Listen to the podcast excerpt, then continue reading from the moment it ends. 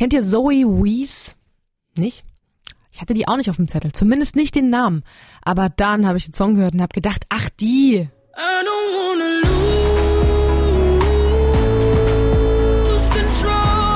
Ein Song, an dem man momentan einfach nicht vorbeikommt. Eine große Stimme, hört euch das an. Oh mein Gott, und diese Frau ist erst 18 Jahre alt. Deshalb haben wir gestern natürlich sofort die Chance ergriffen, sind nach Berlin gedüst, um Zoe Wees für euch zu interviewen. Das Ergebnis kommt jetzt. Hallo, wie geht's dir heute? hey, mir geht's gut. Also könnte nicht besser sein. Zurzeit überschlagen sich die Ereignisse bei dir. Wir haben gerade schon drüber geschnattert, ein bisschen als die Mikrofone aus waren. So viel Support, äh, noch mehr in Planung. Lass uns gerne noch mal so ein paar Schritte zurückgehen und mhm. dich noch mal allen vorstellen. Wann hat wer denn bemerkt, dass du ein unfassbares Talent mit dir rumträgst die ganze Zeit. Dankeschön. Also es war in der Schule tatsächlich. Ich war halt nie gut in der Schule, aber trotzdem haben die, also in der Schule immer mich geglaubt, so die Lehrer, was halt voll weird ist so.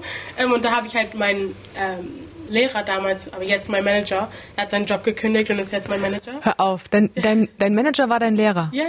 Aber das ist nicht die Lehrerin, für die du Control gemacht nein, hast? Nein, okay, das ist eine andere. Du hattest voll gute Lehrer, was ist los? Ja, ich hatte zwei richtig coole Lehrer, aber auch nur zwei. Ja, du? Ja.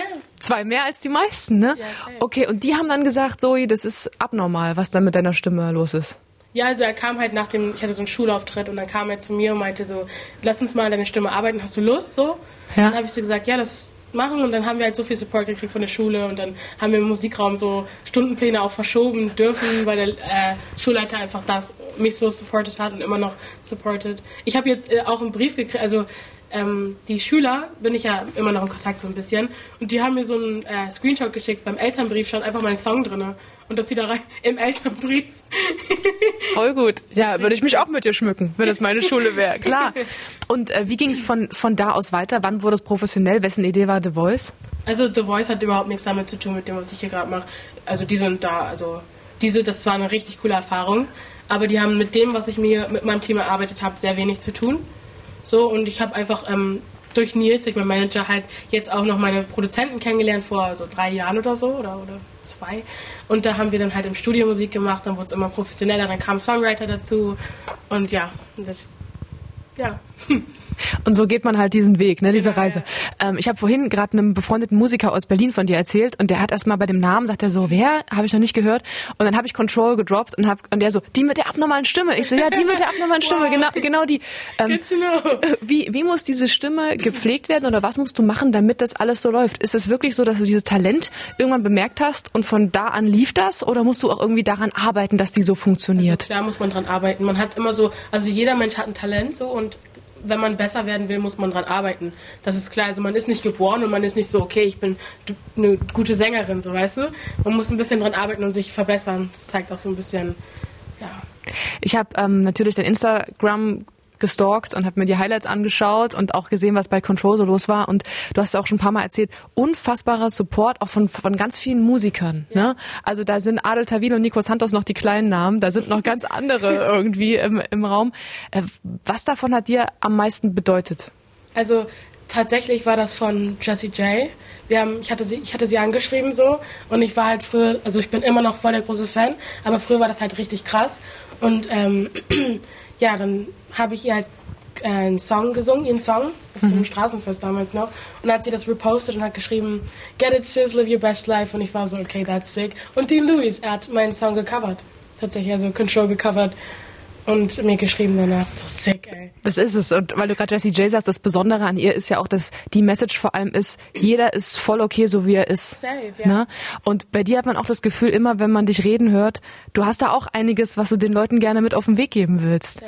Was ist denn so deine, deine Kernbotschaft? Was ist denn das, wofür du deine Reichweite auch nutzen möchtest? Also auf jeden Fall möchte ich, dass die Leute wissen, die meine Musik hören, ähm, dass, dass du niemals in deinem ganzen Leben alleine bist. Und ich weiß, es ist wirklich, also es ist wirklich leicht, sich hier in dieser großen Welt alleine zu fühlen, aber du bist niemals alleine. So that's fact number one, was jeder wissen soll. Du hast auch zwei besondere Freundinnen seit langer Zeit und hast ja. doch gesagt, es ist mega besonders, dass du deine Freunde mitnehmen kannst und die quasi ja. bei dir hast, was natürlich das Heimweh ein bisschen verringert. Ne? Was macht denn Freundschaft für dich aus, gerade um mal bei diesen beiden Freundinnen zu bleiben? Es ist auf jeden Fall, ja, die sind halt einfach immer für mich da und wir sind halt füreinander da und das ist wie so eine Familie. Ähm, und die waren halt, also meine Freundin ist halt auch die ganzen sechs Wochen, wo wir in Italien waren und in London und Paris immer dabei gewesen, was nicht selbstverständlich ist, weil sie arbeitet ja auch selber. Wollte ich gerade sagen, schmeißen die alle ihren Job, um mit dir zu touren oder wie läuft das? Nein, sie hat auf jeden Fall, sie, wir haben das irgendwie zwei Tage gemacht und hatte sie so viel Spaß, dass sie dann mit ihrer Chefin geredet hat und dann hat sie frei bekommen. So, und ich bin einfach so dankbar, dass ich solche Leute um mich habe und mehr braucht man gar nicht. Ähm, ganz oft hast du natürlich auch schon über deine Krankheit gesprochen, ne? über diese besondere Form der Epilepsie.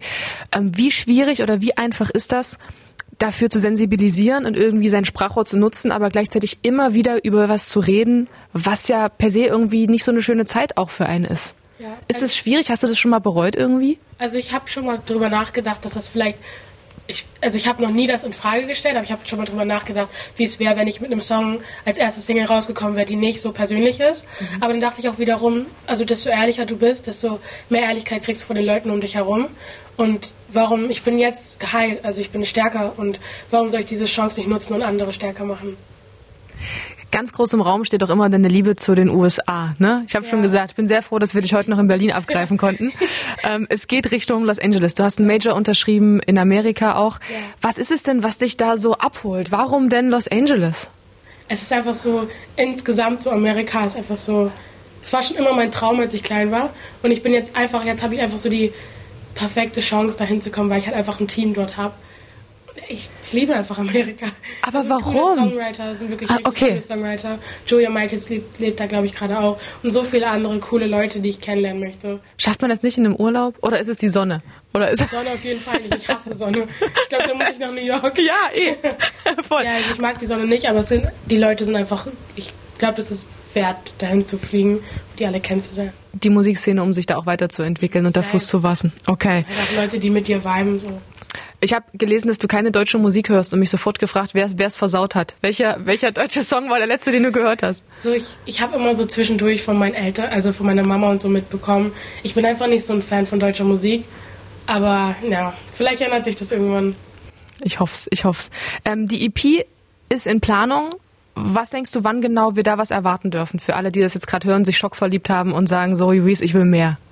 Okay, ähm, das ist eine gute Frage. Ich weiß nicht genau wann. Ich, ich mache mir jetzt auch kein Pressure, aber ich bin also auf jeden Fall Anfang des nächsten Jahres safe. Anfang, also so Januar, Februar, März, so, ja. Perfekt, danke für deine Zeit. Danke dir. Hm.